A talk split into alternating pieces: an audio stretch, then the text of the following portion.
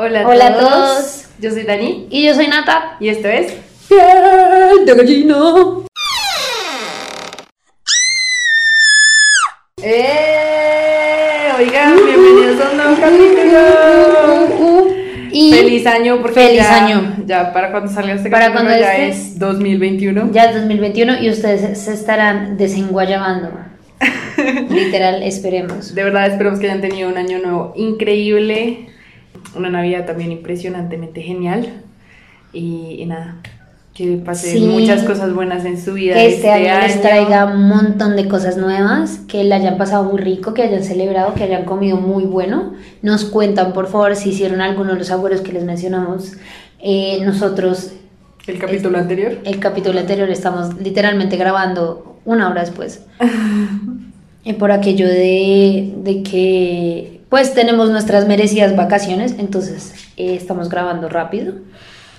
Y nada, lo que les digo, de verdad espero, espero que estas navidades se hayan cuidado mucho y hayan disfrutado. Dios quiera que les traiga mucha salud y prosperidad y felicidad este año nuevo. Y, y que estén muy bien y muy felices. Ay, sí, de verdad. Y perdón por los chillidos, es mi perro que siempre pide atención. Canela, se llama Canela, es muy chiquita y hermosa. Em, ¿Qué les iba a decir? Bueno, ya los dos capítulos anteriores y fueron especiales de Navidad, especial de, de ¿De Año Año Nuevo. Nuevo? Pues ya tenemos que volver a nuestra rutina. Ay, sí, Dios mío. Realmente tenemos que volver a la rutina en piel de gallina y dejar la rutina real de nuestras vidas. Porque yo he tenido días demasiado maratónicos para ser normal, o sea, estoy demasiado cansada con muchas cosas, pero bueno. Sí, Nata está agotada. O sea, es que también parte de la razón por la que estamos grabando todo esto es porque obviamente las festividades va a ser como imposible vernos. Entonces estamos grabando antes de las festividades, pero como les habíamos mencionado en capítulos anteriores, si nos han escuchado o este es el primer capítulo, eh, Dani es arquitecta, yo soy pastelera y pues los pasteleros sufrimos en Navidad porque tengo que hacer mucha comida, entonces llevo dos semanas, tres semanas que simplemente no paro, es torta después de torta, después de torta, después de torta, o sea... Cuéntales Creo que de tu negocio. Ah, sí, es verdad. Bueno, yo tengo un negocio que se llama El Embrujo. Nos pueden, me pueden conseguir como elembrujo.store en Instagram. Y nada, vendo tortas, vendo pasteles, panes, lo que se puedan imaginar. Si ustedes viven en la ciudad de Bogotá, tienen que comprarle a Nata, hace muchas cosas ricas. Ay, bueno, sí, es verdad. Sí, de verdad. No se me ha ocurrido hacerme publicidad de esta manera, pero Deberíamos hacer publicidad más seguido del embrujo. Sí, Bueno. es verdad. Sí. Pero bueno, Y ya con esta publicidad. publicidad, empezamos. Oye, que de hecho, mira qué curioso que se llama el embrujo. Es que a mí, ¿por qué será que me gustan tanto las cosas ocultistas? Yo no entiendo. O sea, pero en verdad me fascinan. Ah, bueno, y una cosa que les quería mencionar es que es, es precisamente, o sea, a mí me gustan un montón los temas ocultistas. Este capítulo es de crímenes reales, pero les quería también decir que si ustedes, como no sé, les gustan mucho esos temas, eh, para los que sean bilingües, les recomiendo un montón uno que se llama And That's Why We Drink, que es de dos peladas. Muy bueno. Es muy Mm. chistoso, es muy, muy divertido. Y luego para aquellos que hablen español, les tengo tres súper recomendados. Eh, uno que es Martes de Misterio, que es el que literal me empezó a mí al mundo de los podcasts. Se llama Martes de Misterio, es de Argentina. es argentina, es de Mar de Plata y es muy bueno, realmente es un programa radial que empezó a, hacer, a subir capítulos a podcast, eh, pero es espectacular, o sea, a mí me, me gusta muchísimo, además que mm, tiene como una dinámica de contar historias de, los, de personas reales, o sea, hay personas, llaman a la persona, la persona cuenta su historia, es muy bueno. Luego hay otro que se llama Terrores Nocturnos, que es español, es muy bueno, cuentan historias de todo tipo. Esos también cuentan historias de crímenes reales, así como historias de Ouija y ocultismo. Muy bueno. Y luego hay uno bogotano que es- descubrí no recientemente, lo había descubierto hace un tiempo, pero no me había escuchado todos los capítulos, que se llama Historias de Medianoche. Se lo recomiendo porque realmente de todos los que me han asustado, ese me ha asustado un montón. Tiene muy buenas formas de, digamos, de contar las historias y uff. O sea, yo a veces me pasa que estoy cocinando, tengo los audífonos puestos y pronto llega mi mamá y de que me caigo al piso del susto, que es como... ¡ah! mamá, no me hagas esto, estoy escuchando historias de terror y me dice, ay, pero yo soy adivina. Y yo soy como, perdón, pero es que me asusto. Pero es muy, muy bueno para aquellos que les gusten. Nada, se los recomiendo un montón. Y ya, sin más rodeos y después de toda mi super introducción, entonces esta semana vamos a hablar de crímenes mediáticos. Entonces son aquellos crímenes que estuvieron en la prensa mucho tiempo, que todo el mundo se enteró de qué es lo que estaba pasando, de que simplemente, o sea, como que era un tema de que todo un país o toda una ciudad tenía que ver con el caso. Y yo voy a hablar de una muerte que fue como muy, muy significativa para el país, para Colombia, por aquello de que fue como una marca que dejó en los colombianos que vivieron por esa época. Entonces voy a hablarles de la muerte de Jaime Garzón. ¿Quién era Jaime Garzón? Jaime Garzón fue un periodista, comediante, activista político, realmente era una persona que tenía muchos campos de acción. Trabajaba en un programa de radio, en, la cadena Radionet, tenía un programa de radio, luego también eh, fue negociador para para restituir a las, a las personas que habían sido secuestradas, no sé si la palabra es restituir, pero como ayudar a recuperar a las personas que habían sido secuestradas, digamos, él ayudaba a hablar con ambos mandos. Eh, era periodista y era un periodista extremadamente crítico políticamente hablando. Él tenía estudios en abogacía, era realmente era un personaje espectacular. Hay una cosa que decía en muchas entrevistas y el que decía que no existía el campo para la violencia, que la violencia no tenía ningún fundamento ni ninguna justificación y era como muy en pro de la paz. Estoy de acuerdo con él. Y nada, me parece una persona, me parece que una, fue una persona que apoyó mucho muchos temas, eh, mucho, mucho el país lo conoció fue por tener programas de radio en los que era comediante y se burlaba de las cosas políticas, como lo es hoy en día la Luciérnaga en Bogotá, que literalmente se burlan de la política, pero pues en una época en la que, digamos, por ejemplo, grupos al margen de la ley eran, estaban muy activos, él arriesgaba un poco su pellejo. También eh, estaba criticando de esa manera. No, no, no, a Pablo Escobar lo mataron en el 92. Eh, la muerte de Jaime Garzón fue en el 99. Entonces, bueno, esto ocurre hacia las 5 y 45 de la mañana, el 13 de agosto de 1999. Entonces voy a contarles qué fue lo que pasó ese día y después les cuento más o menos un poco del background de lo que está pasando. Entonces, él sale de su casa ese día y eh, él siempre tomaba tinto en el mismo lugar, tomaba café en el mismo lugar y la señora se acordaba de memoria que era café con leche y cuatro sobres, café con tinto cargado y cuatro sobres de azúcar. Y decía que siempre le pusiera mucho amor porque las cosas sin amor no servían. Y entonces se fue, se tomó su café. ¡Qué sabio! es, fue una persona espectacular, digamos, las entrevistas que hacía el hombre. Es, realmente era una persona, realmente fue una pérdida muy, muy fea para el país. Una persona que tenía mucho para me lo decía mucho mi abuelita. Me decía las cosas sin amor no valen la pena. Sí, tiene verdad. Todo lo que hagan, póngale amor. Sí, póngale amor. Eh, se los digo yo que soy pastelera, de verdad, a veces mucha gente dice como, oye, ¿cómo haces para que las cosas te queden tan ricas? Y simplemente es tenerle amor a lo que tú haces. Es hacer las cosas con amor. Pero bueno, iba por la carrera, no, iba sobre la 26, sobre la calle 26 en Bogotá, hacia la 42. Hoy la calle 26 es la avenida El Dorado, y para cuando pasó la 42 ya lo venían siguiendo una motocicleta. Él tenía una, él tenía una camioneta Jeep en esa época. Y cuatro cuadras antes de llegar a la cadena Radionet, que era donde él trabajaba, paró en un semáforo. Dicen testigos que escucharon que gritaron Jaime y dos sicarios, la, la persona que venía de pato a la parte de atrás de la moto, eh, le dispararon, fueron cinco balas y tres le pagaron en el cuello. Obviamente se perdió el, control del carro y el carro se estrelló, la camioneta se estrelló contra un árbol en la siguiente cuadra. La cadena Radionet era la única cadena en esa época que transmitía 24 horas y precisamente porque, digamos, todos ellos sabían que Jaime tenía amenazas de muerte. Carlos Alberto González y Carlos Barragán, que ambos trabajaban en la cadena, salieron corriendo porque obviamente escucharon los disturbios, escucharon todo, y ellos dos vieron la camioneta estrellada y fueron conscientes de que habían matado a su compañero. Entonces, hacia las 6 de la mañana, Aida Luz Herrera, que era la persona, eh, la jefe en Radionet, confirmó por radio que lo habían matado y aseguró que la persona que lo había matado era Carlos Castaño.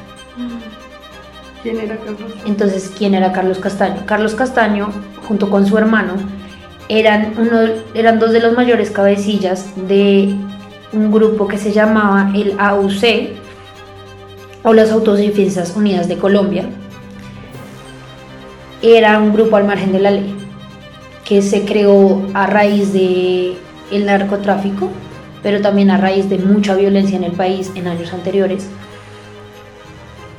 y al parecer Jaime había recibido varias amenazas de Carlos Castaño, amenazas de muerte.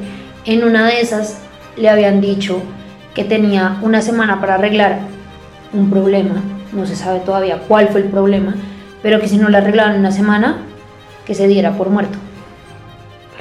Dios mío, qué horror. Ahora, este man de verdad era como todo el pueblo lo quería. Hmm. O sea, no había persona que no lo quisiera. Sí, o sea, es tanto que hace como, que como dos horas, o sea, pasaron dos horas y el país entero estaba velando la muerte de este hombre. El tipo había recibido, recibido amenazas por su vínculo con los procesos de liberación de secuestrados, lo que les había contado antes. El tipo hacia el 11 de agosto, o sea, casi dos días antes, había ido a hablar con alias Águila y alias Popeye, ambos cabecillas de las autodefensas, pero ambos estaban recluidos en la modelo. Pero pues en este país, digamos, no es tan complicado para alguien que está en la cárcel tener, tener contacto con una persona que está por fuera, Más en esa época. más en esa época. Y entonces eh, habló con ellos porque quería una cita con Carlos Castaño, porque quería arreglar las cosas. Y literalmente para rogar que no lo mataran todavía. Pero la noche anterior, digamos, su familia, él les dijo, les dijo a mí me van a matar. Y yo sé que me van a matar. La última entrevista que le hicieron a Jaime, él incluso, como entre chiste y chanza, porque siempre metía el humor en las cosas, les los puso a poner la canción del día de mi muerte. Y entonces él decía, yo sé que me van a matar, y él nunca quiso pedir guardaespaldas policial, aunque la policía se lo podía proveer. Le dijo que no quería, que no quería tener guardaespaldas, y él sabía que lo iban a matar, simplemente sabía que era hombre muerto. Incluso Carlos Alberto González, que era uno de los que trabajaba en Radionet, que fue el que encontró la, el que encontró la camioneta, eh, dijo, dijo, él, él me lo dijo la noche anterior. Él me dijo, a mí me va a matar Carlos Castaño, estoy seguro. Y cuando habló con los dos cabecillas, habían quedado supuestamente de hacer una entre, hacer como un meetup, o sea, a, iba a hablar Jaime con Carlos Castaño, con el mismo Carlos Castaño, el 14 de agosto, o sea, el día después de que lo mataron. Y pues obviamente eso nunca, nunca eh, ocurrió. Exactamente dónde se estrelló la camioneta, se estrelló en la carrera 46 con calle 25, en el barrio Quinta Paredes, en Bogotá, enfrente a Corferias. Wow.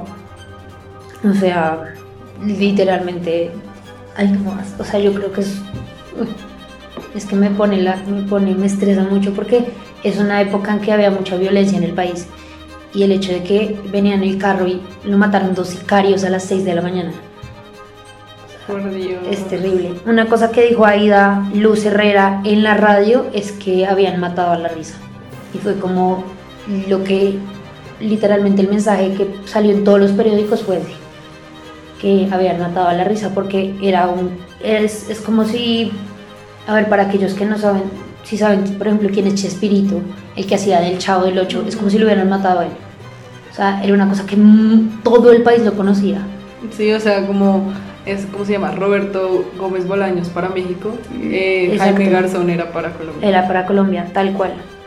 Y, y una cosa es que mucha gente como que especuló que lo, que lo habían matado por su, En, ese momento mucha gente especuló que lo habían matado por sus tintes políticos en su comedia, pero no, realmente lo habían matado, era por su vinculación con los procesos de paz. Oh, por Dios.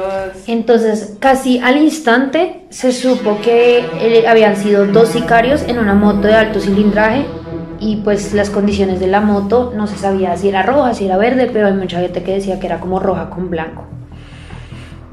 Ya, Amit, Amat, sí. Era un compañero del, de trabajo que justo pues iban al trabajo los dos, entonces justo pasaron, pasó al lado y fue el que alertó a la policía de que habían matado a Jaime. Eh, a Jaime lo mataron teniendo 38 años. Súper joven. Súper joven. Dos horas después, eh, pues aparecerían dos testigos eh, para el caso y el país entero entró en duelo y hubo marchas y colapsó literalmente todo el sistema vehicular de, la, de Bogotá estaba en la porra, tanto así que el puente de la calle 122 con autopista colapsó, o sea, literal, colapsó el puente. Se cayó. Entonces, bueno, ahí inmediatamente el juez que se, que se encargó del caso fue el juez Roberto Bel- Belén Silva, quien culpó a las autodefensas. Em, y se catalogó este asesinato como un magnicidio. Un magnicidio es cuando se mata a una persona extremadamente relevante para la sociedad. Entonces, por ejemplo, el asesinato de un presidente, por ejemplo, el asesinato de Kennedy sería un magnicidio.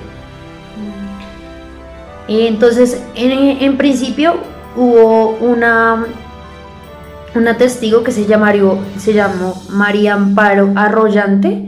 Esta señora dijo al principio que no, que ya había visto por la ventana como disturbios y que se había, había que se había mirado por la ventana y había visto como la moto pasar y que se acordaba muy bien de la, de la persona que venía enfrente porque, porque, ¿qué? porque estaba seguro de que se había volteado, no sé qué. Y entonces ahí hubo un tipo que supuestamente trabajaba para el DAS, que era el Departamento de Administra- Administrativo de Seguridad. Era un snitch, un, un espía. Por, mi perro está teniendo pesadillas, perdón. O sea, literal. Eso fue, eso fue mi perro teniendo pesadillas. El tipo se llamaba Wilson Llano y le decían el profe. Pero el tipo. Eh, Camila, ¿estás bien? Ok, cada vez que mencionas el, al tipo este. El tipo era espía para la. Era espía de las autodefensas para el DAS. Y dijo que supuestamente le había escuchado que dos personas que eh, se llamaban eh, alias Bocha y alias perdónenme que me demore porque esto es un enredo impresionante bueno, alias Bocha y alias Toque Toque creo, sí, ok Eh, que había escuchado que ellos dos estaban implicados porque él creía que era de esa manera que eran los dos sicarios y entonces eh, una señora que se llamó Maribel Pérez y un señor que se llama Wilson Raúl Ramírez aseguraron que era de esa manera. O sea, que le dieron la razón a alias el profe. Pero luego, un tiempo después, el 6 de enero, la policía de Medellín arrestó a alias Bocha, que se llama Juan Pablo Ortiz, y se encargó el departamento administrativo del LAS. Pero aquí hubo un rollo y es que obviamente era un crimen que todo el mundo estaba en boca de todo el mundo. Y hubo mucha gente que especuló que María Amparo Arroyante, desde donde estaba parada, era imposible ver lo que iba a ver. O sea, era una distancia de. O sea, a esta mujer le hicieron hasta exámenes de optometría.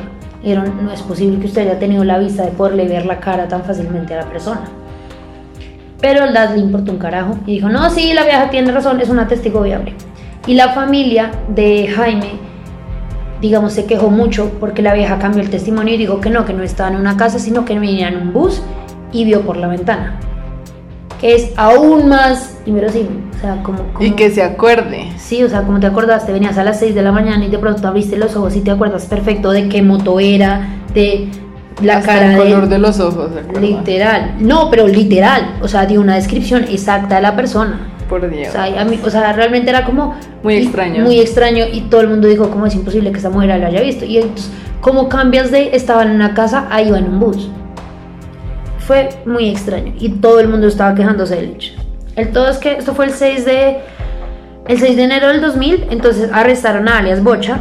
El 21 de enero, lo que te digo, empiezan a cuestionar eh, a los testigos porque simplemente era muy difícil de ver. El 24 de abril, luego Carlos Castaño eh, tuvo una acusación formal por la fiscalía. La fiscalía acusó formalmente a Carlos Castaño y el 6 de junio de ese mismo año se declaró como reo arcente.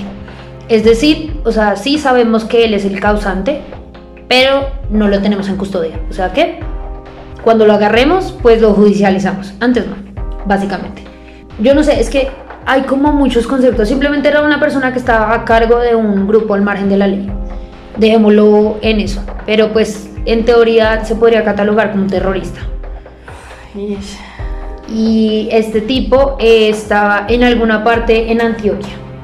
Se sabía eso. O sea, Antioquia es muy grande. Antioquia es un departamento de Colombia. Bueno, Colombia por sí es un país muy grande. Para aquellos que no lo conocen, es mucho más grande de lo que uno se imagina. Y Antioquia es uno de los departamentos, uno más grandes del país. Y dos, tiene demasiada selva. Es verdad. Tiene mucha, mucha, mucha, mucha selva. Y tiene zonas que. Tiene zonas en las que era muy fácil esconderse.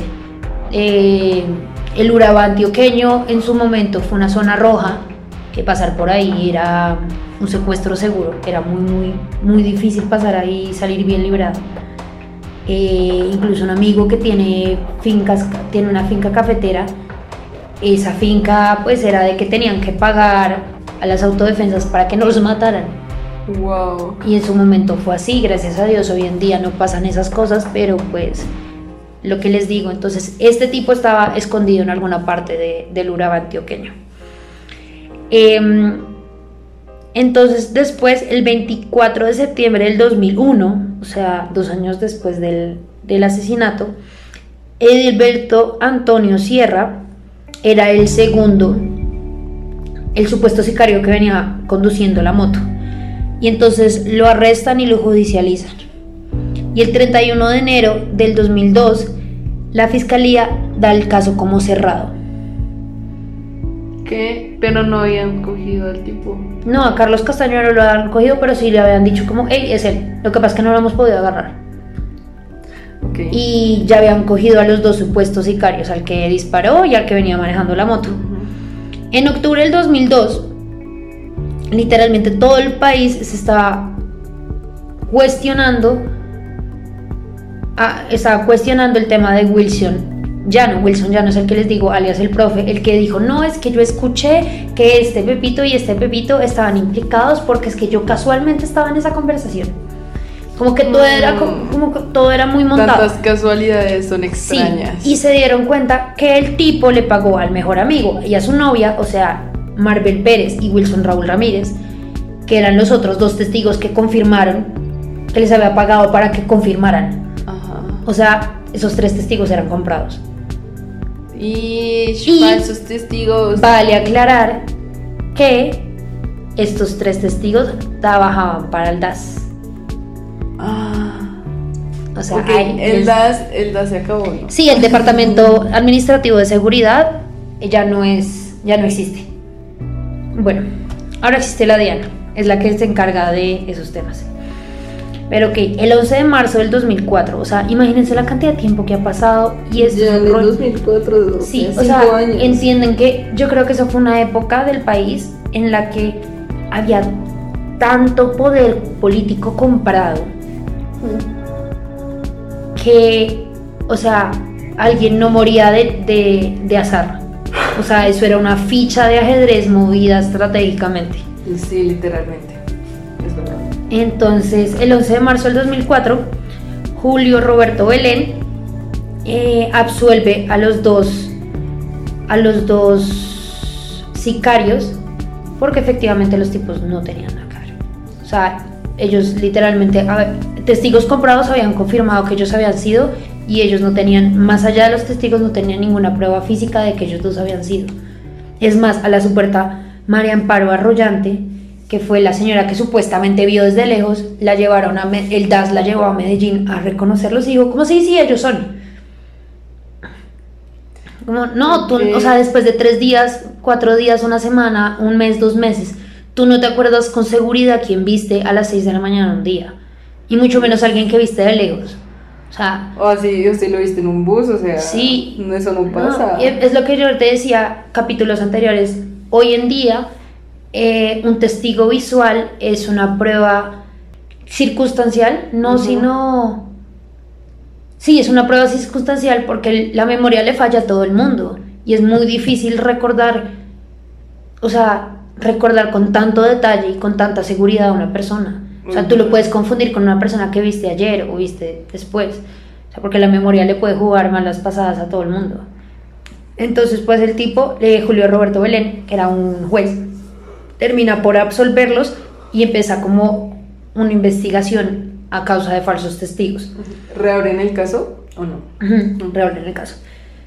Eh, ahí se dan cuenta que Carlos Castaño no era el culpable. Carlos Castaño era coautor intelectual del asesinato. Ok. O sea, sí lo mandó matar, ¿o no? Sí lo mandó matar, pero no fue el que sí, o sea, no fue... Lo que explico, lo que pasa es que aquí hay como mucho tire y aflojes. Son como temas que están muy, muy poco definidos en el país. Son temas que incluso al día de hoy siguen habiendo procesos legales al respecto de todo esto y se cree que Carlos Castaño era un títere de alguien más dentro del gobierno y, y de esa manera, o sea, como que uno le dijo al otro, el otro le dijo al uno y pues terminaron matando a Jaime Garzón. Ah, oh por Dios. Eh, sin embargo, eh, Carlos Castaño murió años después. Se cree que fue una disputa familiar con Vicente Castaño, que era su hermano, ambos, eran, ambos juntos eran cabecillas, y por poder Vicente Castaño terminó mandando a matar a su hermano. Y entonces... No, pues si son putas, son putas con todo el mundo. Sí. Eh, y termina muriendo en Valencia, Córdoba, y hasta luego. Y... Ahí, para entonces, un general que se llamaba Jorge Enrique Mora, en el 2015, este tipo termina siendo implicado en muchos temas de corrupción del DAS. O sea, se dieron cuenta que este tipo ayudó a muchos sicarios a, matar a personas que no se dejaban comprar. Eh, también ayudó, eh, digamos, le pasaron plata para que cerrara procesos y entre esos encontraron que el tipo había escondido. Lo que pasa es que enfrente con ferias, en esa época, no sé si todavía, muy cerca queda una de las embajadas. Obviamente tenía cámaras de seguridad. Obviamente esas cámaras iban a captar lo que sea que estaba. O sea, en esas cámaras se podían ver quién realmente habían sido los sicarios. Y no, nosotros no tenemos cámaras de seguridad nada. Eso, esas cámaras no existen nosotros no tenemos grabaciones y resulta que se dieron cuenta que después Jorge Enrique Mora estaba implicado en el esconder esas, esas, grabaciones. O sea, esas grabaciones estaban en manos del DAS desde el día 1 y el DAS las escondió, o sea, las mandó a perder. Y hasta el momento no se sabe nada. De esas. No se sabe nada y de hecho se dieron cuenta años después que los testigos reales del crimen ya estaban muertos. O sea, los habían mandado a matar también. Oh, por Dios. O sea, la gente que realmente había visto lo que había pasado también estaba muerta. Eh, para el 2015, un tipo que se, llamaba, se llama Diego Fernando Murillo, que era un paramilitar desmovilizado, el tipo aseguró, aseguró que los sicarios que mataron a Jaime Garzón eran parte de una banda de sicarios que se llamaba La Terraza, que se conformó después de que se extinguiera un grupo diferente que se llamaba Los Pepes. Ambos eran grupos. Ambos eran grupos de, de Medellín, de sicarios en Medellín. digamos, o sea, les, les tengo que decir la verdad, yo escuchando, escuché muchas entrevistas de Caracol, de RCN, de CTTV, para poder hacer, contarles esta historia y la verdad es que a mí se me lava la piel. Uno porque es un tema en el que yo era muy chiquita, o sea, yo tendría 5 o 6 años. Y yo digo, es un tema de que de verdad el país pasó por mucha violencia, gracias a Dios hoy en día no es el caso. Gracias a Dios hoy se puede viajar en carretera, hoy por muchas cosas que muchos políticos han hecho muy bien, otras no tan bien, pero digo como que ha sido un trabajo de muchos años, pero el acordarse de esto, de hecho Jaime Garzón decía una cosa muy interesante y decía, un pueblo que no conoce su historia está condenado a repetirla. Y si nosotros no sabemos estas cosas, ¿qué va a pasar el día de mañana? Y, y yo creo que lo que le decía es un tema que me lava la piel, porque yo digo, ¿cómo es posible que la gente, o sea, cómo es posible que una persona sea tan fácil de comprar? O sea, había mucha gente comprada, o sea, policías, generales, coroneles. Que se dejen comprar. Que se dejen comprar, o sea, sí. Sobre todo si ellos son la autoridad, o Sí, sea, usted- ellos son como la imagen de lo bueno que debería ser la sociedad, literalmente. Exacto, y, y digamos que tú tendrías que poder confiar en que ellos te van a proteger. Y yo digo, pues a mí me da, a mí me da muy duro ese tipo de cosas. O sea, yo soy la persona que no le doy ni un peso ni a, ni a un policía que me vaya a poner un parte, pues póngamelo. Pero no, o sea, yo no pretenda que yo le voy a dar plata para que no me lo ponga. Literal, porque pues eso también es corrupción. Eso es corrupción y la corrupción empieza con bobadas y de pronto al día de mañana, si tú ves, se les va a poner una opción cualquiera, pero suponiendo que una señora que no quiere que le pongan un parte en carretera le da plata a un, a un policía y en la parte de atrás viene su hijo y su hijo le parece normal que está bien, porque lo está haciendo su mamá, debe estar bien. Al día de mañana él estudia abogacía y se deja comprar. Pero es que mi mamá le paga a los policías. Yo porque no va a poder pagar a un policía. Es plata porque está bien. Sí, no, no, siempre o sea, la, lo que, o sea, no siempre la plata o como recibes la plata. eh, Sí, no. No, no que dejen, mirarlo, no sea. nunca que la ambición sea más grande que su ética. sí, literal. Por favor, o sea, en verdad, mira, la, carácter. mira el dolor que, que realmente inflige ese tipo de cosas. O sea, puede parecer una decisión pequeña, pero ustedes nunca saben lo que un- una pequeña migaja puede hacer en un campo tan grande. Pero bueno, terminando un poco con el cuento, eh, Diego Fernando también reconoció que Jorge Eliezer, eh, Eliezer Plaza, que para entonces era jefe de inteligencia de, mm, de la unidad 13 del DAS, literal, era director del DAS, eh, había sido una de las personas en las que Diego Fernando había escuchado estar con Carlos Castaño, o sea, los, los vio a los dos en la misma, en la misma reunión. Y hablando dijo de qué sirve que se hayan muerto Jorge Garzón y Manuel Cepeda Vargas si seguimos teniendo los mismos problemas, no hemos arreglado nada. Traducción, se estaban implicando. Y José Miguel Narváez, que también era otra, que también era otro eh, coronel o general de pronto, no estoy muy segura del cargo que tenía, pero también era otra persona en el DAS. Uno de ellos, no les sé decir con seguridad cuál de los dos, creo que José Miguel Narváez está preso en Estados Unidos precisamente por corrupción. Él se terminó entregando. Y muchos otros de los que mencioné que estaban eh, eh, Jorge Enrique Mora y Jorge Eliezer Plaza están arrestados por temas de comprarse, porque están implicados con asesinatos y todos ellos pertenecían al DAS en esa época y fueron parte de las personas que implicaron el hecho de que se perdieran, de que se persistieran los testigos reales, de que hubieran testigos falsos, de que se perdieran evidencias físicas.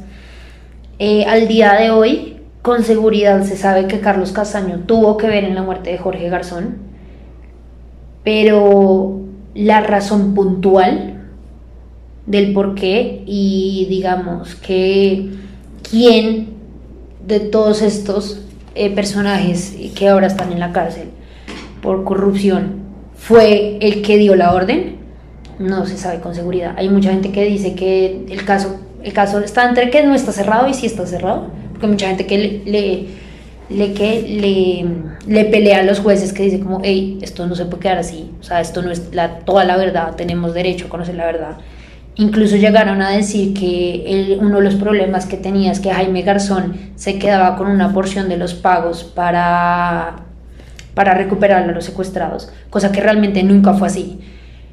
E incluso esta vieja, Amparo, la que estuvo secuestrada, ¿cómo se llama? Sí, sí, sé quién es, pero no sé. Ella que estuvo secuestrada No sé tam- su apellido.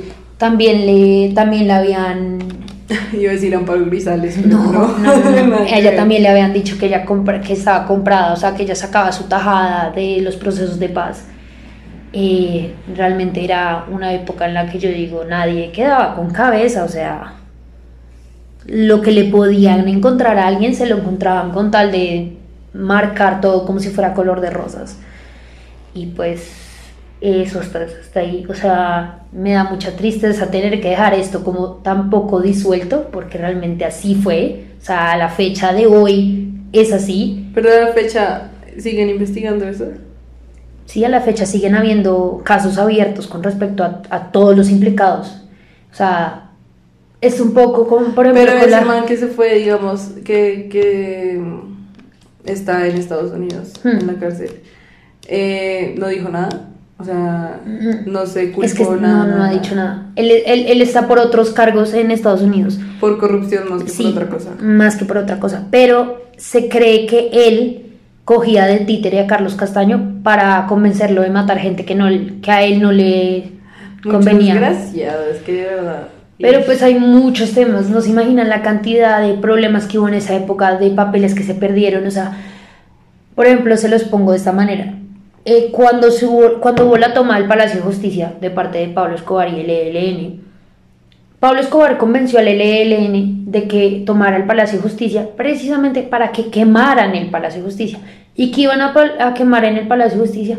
Expedientes. Entonces, al quemar expedientes, hacían que todos esos registros de testigos, de, de casos, de cuánta vaina, desaparecieran.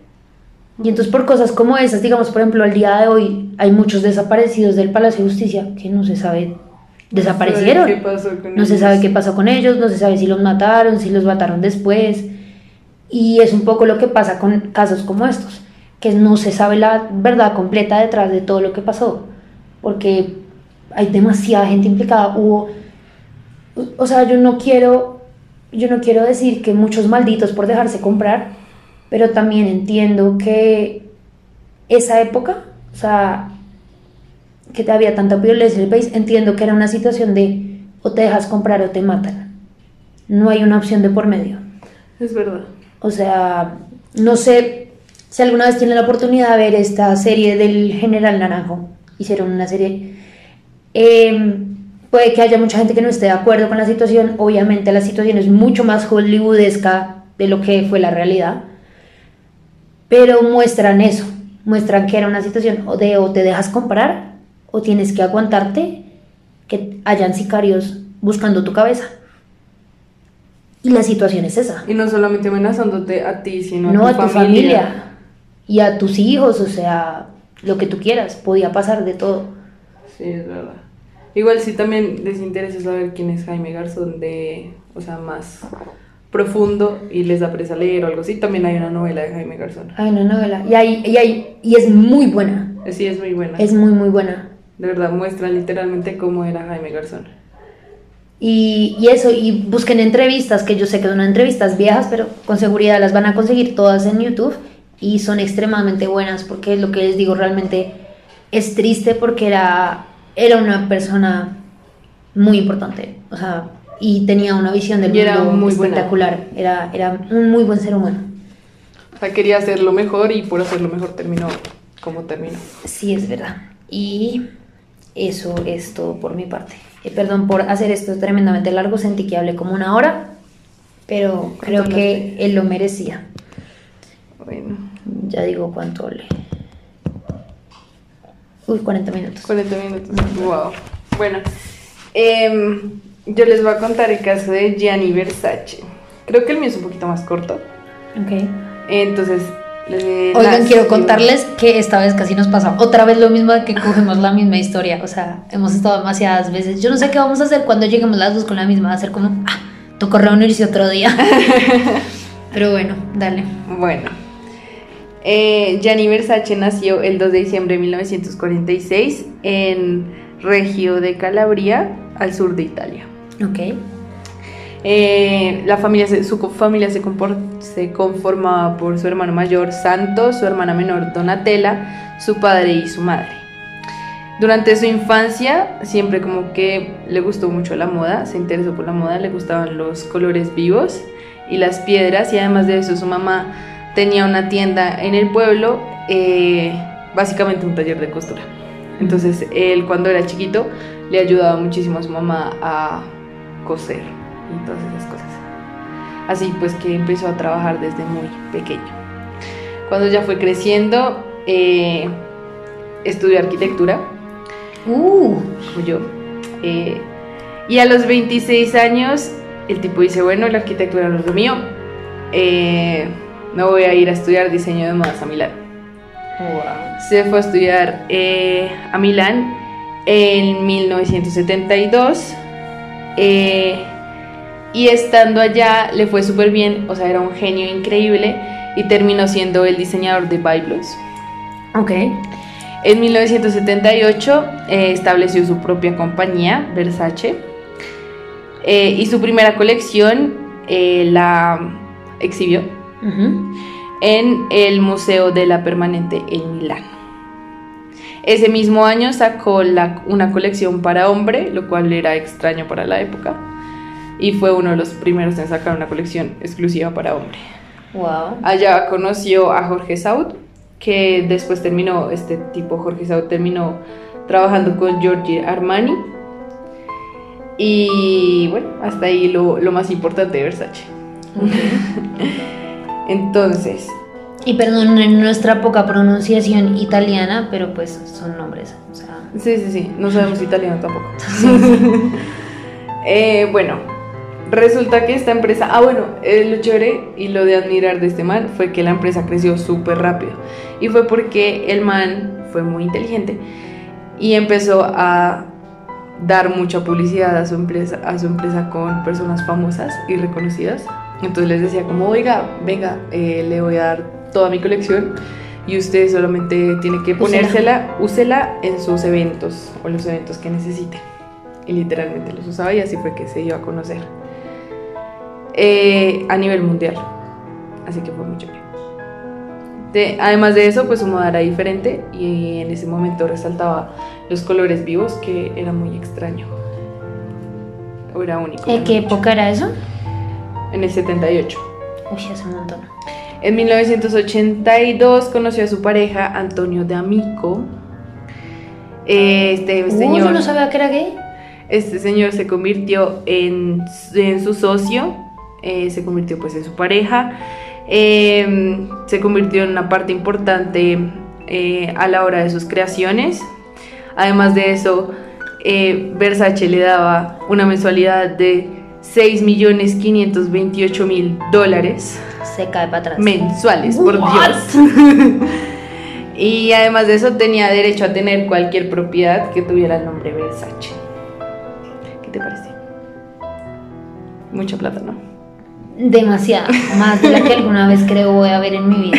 Literal. No, mentiras, alguna vez la vamos a ver. He dicho. En 1992 su compañía estaba valuada por más de 1.400 millones de dólares. Esos son demasiados ceros. Literal, no los alcancé ni a escribir. Puse millones. Em, para este mismo año, eh, decide mudarse a Miami, específicamente a Miami Beach, porque dice que allá eh, la comunidad homosexual, la comunidad LGBTIQ, pueden ser como más libres y tolerados. Más libres. Sí, digamos que, y más en esa época. Claro, Eh, Estados Unidos estaba como más en la onda hippie, más. literal. Era más Eh, tranquilo la- con las personas diferentes, Exacto. por decirlo de una manera. Así que, bueno, decide mudarse a una mansión en Miami Beach. Qué rico. Literal. El 15 de julio de 1997, en pleno verano, cuando Versace tenía 50 años, él se fue a caminar como lo hacía todos los días a la playa y cuando se devolvió y estaba abriendo la puerta de su mansión, recibe dos tiros, uno que le atraviesa la nuca y otro que le atraviesa el cráneo y sale por la cara. Ese hombre no se enteró que estaba muerto. De, eh, de esta situación y quedó un testigo, que era una mujer que llevaba a su hija a la escuela. Esta mujer vio todo, llamó a la policía, la policía llegó y pues cuando la policía ya llegó, eh, Versace pues ya estaba muerto. Eh, en ese momento apenas escuchó los, eh, los disparos, Antonio, su pareja, sale de la casa y pues Estaba empieza a gritar dentro, no. y empieza a llorar. Pobre man, qué horror. Espero nunca na- nadie tenga que pasar por algo así. Literal. Bueno. El asesino fue Andrew Cunanan. Ok. Este man nació el 31 de agosto de 1969, en el año que cometió eh, el asesinato hacia Versace, tenía 28 años. Súper joven. Ujú. Venía de una familia religiosa, su padre filipino, su madre italiana, y desde chiquito le inculcan a leer la Biblia. Lo extraño es que resulta que eh, los papás de cierta manera le inculcaron que él podía ser superior a los demás. Entonces, pues, What? no sé, era muy extraño. Era un tipo muy inteligente y empezó a estudiar en la Universidad de San Diego, no sé qué estudió, no se sabe, eh, en donde casualmente salió del closet y obviamente pues los papás estaban en desacuerdo, así que ahí es cuando empieza como toda su historia eh, criminal. No le hizo nada a los papás, pero sí eh, su vecina dice que se comportó de una manera brusca y cuando la mamá como que se opuso a que él fuera homosexual, él la empujó y la mandó contra la pared y la mamá se rompió la clavícula. Ush, pero Bueno. le pegó cero tramacazo. Literal. Al tipo lo eh, definen como que tenía alto coeficiente intelectual, era mentiroso y manipulador. O sea, ¿te parece familiar? Literalmente el psicópata. Sí, era un psicópata. Eh, resulta que el tipo le daba vergüenza eh, venir de una familia humilde. Además de eso, era drogadicto. No, Y como había recién salido de- del closet, em, quería como pertenecer a un círculo de homosexuales millonarios. Así que se empezó a prostituir. Sin comentarios. Continuamos. Eh, algunos de sus amantes fueron el ex marín Jeffrey Trail, que se conocieron en la inauguración de, ópera, de la Ópera de San Francisco en 1990, en donde habló, o sea, este man Cunanan habló con, con Versace, pero fue como una conversación de, o sea, al parecer Versace lo confundió con otra persona y empezaron a hablar así, pero nada más. ¿sí?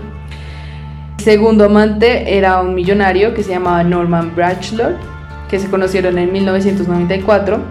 Y el tipo, este Norman, se enamoró de Cunanan y le pide que se, fueran, que, que se vayan a vivir juntos. El mismo año conoció a un arquitecto que se llamaba David Matchin. Tuvo una relación con los dos al tiempo, durante dos años. No. Eh, en 1996 Uy. En 1996, eh, Norman se entera de que pues tenía a dos amores eh, y lo echa de la casa. No, Y resulta que en ese momento eh, David se va a Minneapolis, en donde da la casualidad que conoce a Jeffrey Trail, que fue el primer amante de Cunanan, y terminan viviendo juntos. En, en- creo que el- ¿Cómo así? Qué grave, es como si dos ex de uno se conocieran y fueran pareja. literal. Qué situación más complicada. Ajá. Pero El- eso, eso pasa, ¿no? Se supone que es- si tú, se supone que el enemigo de mi, el enemigo de mi enemigo es mi amigo. Sea, no necesariamente porque a mí me caiga bien una persona, pero si a ti te cae tan mal una persona que a mí me cae mal, o sea, resultamos uniéndonos a partir de eso. Sí, es verdad. Eso fue lo que les pasó. Ok, ya continuando, perdón. Ok, pero creo que la relación no fue tan mala en el momento. Esperen, les sigo contando. Eso, eso va. Resulta que Cunanan se fue a Minneapolis, ¿sí? Cuando llegó al aeropuerto, David lo recogió y lo llevó a la casa de Jeffrey. Así, fue así. O sea, hasta ahí era como una relación Uy, muy qué abierta. círculo amoroso más grave. Ahora miren esto. El 27 de abril de 1997, a las 9 y 45 de la mañana, Cunanan mata a Trail a martillazos en su casa, porque David había salido a pasear el perro. Cuando David llegó, lo secuestró, literal, lo amarró, lo secuestró por 48 horas y le disparó después hasta causarle la muerte. El cuerpo de David lo encontraron el 3 de mayo de 1997 en un lago de Minnesota. Y cerca al cuerpo encontraron, o bueno, cerca de ese lago encontraron una maleta que tenía datos de Cunanan. Así que empezaron a, lo pusieron en búsqueda y captura. Rayos. Su tercera víctima fue el 4 de mayo de 1997. O sea, miren, la primera el 27 de abril de 1997. Los primeros dos, ¿no? Porque fue el, Sí. primer- el mismo día. La tercera víctima fue el 4 de mayo de 1997. ¿Cuántos días habían pasado ahí? Nada. Ah. O sea, como Listo. que se le volvió el chip y fue como ya no puedo parar. Fue un magnate inmobiliario Lee Miglin que lo había contratado como prostituto, lo apuñaló y lo, volvió, lo envolvió en cinta y se robó uno de sus carros. Tengo Para- la piel de gallina. Literal. Uf. Ok. Eh, para mala suerte de Cunanan, el carro que se robó tenía GPS, así que la policía empezó como a, Arrastra. a rastrearlo. Pero cuando se dio cuenta que la policía lo estaba rastreando, pues lo dejó botado en un lugar. Ahí llegamos a su cuarta víctima. El 9 de mayo de 1997. Eh, su cuarta víctima, William Reese, que era un vigilante de un cementerio, su único pecado tenía un carro. O sea, lo, lo mató para robarle Para el robar carro. el carro. Y con este carro se dirigió a South Beach, Miami, en donde se logró esconder eh, unas semanas. Pasar infraganti. Y ya, pues ya esto nos lleva a que la, su quinta víctima fue el 15 de julio de 1997, Gianni Versace. Al final, pues el 23 de julio de 1997, cuando encuentran a, a Cunanan, eh, ¿Y cómo sabían que este había sido el tipo- que mató a Versace? se suicida y con, Ah. por un tiro en la cabeza, porque eh, había un testigo Ah, ok. y la señora no fue la, o sea, no fue la única que lo vio, fueron muchos, ¿sí? Entonces ya le habían, al tipo ya le tenían, o sea, ya le habían seguido la, ya lo tenían como la- le habían seguido la pita con él, con los otros asesinatos. literalmente, y además de eso ya lo, están, ya lo consideraban como un asesino en serie, ¿sí? Eh, lo extraño aquí es que no saben por qué mató a Versace, ¿sí? Porque no, no existe como pruebas de que diga que ellos dos se conocen. Pero en una entrevista, no en una entrevista, sino interrogaron a uno, a un amigo de Cunanan, y el tipo decía que eh, Cunanan tenía una pequeña obsesión con Versace. Entonces, de verdad, el tipo estaba loco y lo mató. Algunos dicen que eh, hubo mafiosos que contrataron a Cunanan para matar a Versace porque al parecer eh, la empresa tenía como torcidos y debían plata y por eso fue que lo mataron. Pero pues está muy enredado esa parte. Creería más que es por algo del psicópata Yo no sé qué me, yo no sé qué me hace sentir peor. O sea, si haya sido por un tema de plata o si haya sido porque alguien está lo suficientemente mal de la cabeza para decir, ay, vamos a matarlo. Porque sí, porque matémoslo. O sea, no sé qué es peor. Genuinamente no tengo ni idea qué es peor. O sea, porque Pues creo- los dos son peores, Nata, o sea, mataron a una persona. Es que yo creo que yo creo que si matas a una persona porque te debe plata, siento que es un asesinato más racional. ¿Sabes? Es como algo que puedes evitar en tu vida, pues no le debas plata a gente que no debes. Pero yo no creo, porque. eh, ah, bueno, otra- otras personas decían que la hermana tuvo que ver, pero nada, yo no creo porque en- dicen que eran muy unidos. Y de hecho, cuando él antes de morir, o sea, él ya había dejado su testamento, ¿sí? Y en el testamento decía que el 50% de su empresa, de sus bienes, se iba para su sobrina y que el otro 50% se iba a repa- a repartir entre su hermana y su hermano, ¿sí? Mm. Entonces, pues, No tenía, no ninguna tenía sentido. Y además de eso, la hermana literalmente le ayudó a, a construir toda su marca. Sí, no, no suena O lógico. sea, no suena lógico para nada. Yo creo que el mundo como está tan loco, yo sí creo que el man lo Ay, mató qué por puro horror, loco. qué horror, de verdad. Qué terrible que haya gente tan mal de la cabeza. Y esa fue la historia de la muerte de Versace. Wow. O sea, actualmente eh, la hermana es la que maneja el negocio, es Donatella, con, junto con la sobrina, creo. Y, y pues ellas son las que van, las que lo han sac- sacado adelante. desde No, y que pues es que esto. además esa gente debe estar, pero ahora sí es cierto, si antes estaban tapados en plata, ahora están, pero Tapadísimos. tapadísimos. Cuando él se murió en su funeral, fue como mucha gente importante, fue Lady Di y todos esos. Wow. O sea, fue Yo no gente. sabía que el tipo había matado a más gente, yo pensé que era su único asesinato, había sido este No. ¿y sabes por qué lo encontré? Ah, bueno, em, resulta que yo estaba buscando y yo iba a hacer como ya te había hecho, como el de Selena o como el de John Lennon. Sí. Pero me pareció que eran como, como los más eh, conocidos también. Son muy conocidos Son muy y pues conocidos. son como muy tranquilos en el tranquilos entre comillas, en el sentido en que fue un fan que simplemente estaba zafado de la cabeza. Ajá, exacto. Pues igual que este, ¿no? Al parecer también era como alguien que estaba obsesionado con el man. Hmm. Bueno, John Eh. Lennon, yo sé que fue, fue un tema de obsesión con John Lennon y el tema de Selena es que no sé si era como la manager o algo así, que trabajaba con ella, pero le estaba robando plata y Selena fue a reclamarle y esta vieja simplemente puff y la mató. Sí. El caso fue que eh, empecé a, a mirar un blog que tenía como muchas historias de esas, como muchos artículos, y me salía la foto de Lisa Kudrow, la de, la de Friends, que Sí. hace de Phoebe. Y entonces dije, ¿eh? ¿Cómo así? Entonces eh, les piché y al parecer ella tuvo eh, como, no relación, sino como que días antes de la muerte de Versace, ella vio al tipo. Eh, y no solamente eso, sino que entablaron una conversación. Entonces Lisa ¿Y con decía- Anan? Sí, ya con Anan. Y entonces em, Lisa decía que el tipo era muy raro porque se la pasaba hablando de él mismo, como de su... Era como muy arrogante, como así. Y, y pues no la mató a ella, pero después de un tiempo mató a Versace. Qué horror. Qué horror, qué horror. Es un tema de lo que yo le he dicho antes. Supone que tú en promedio ves al menos uno por uno de cada diez personas que ves en la calle puede ser un psicópata. De Y- verdad.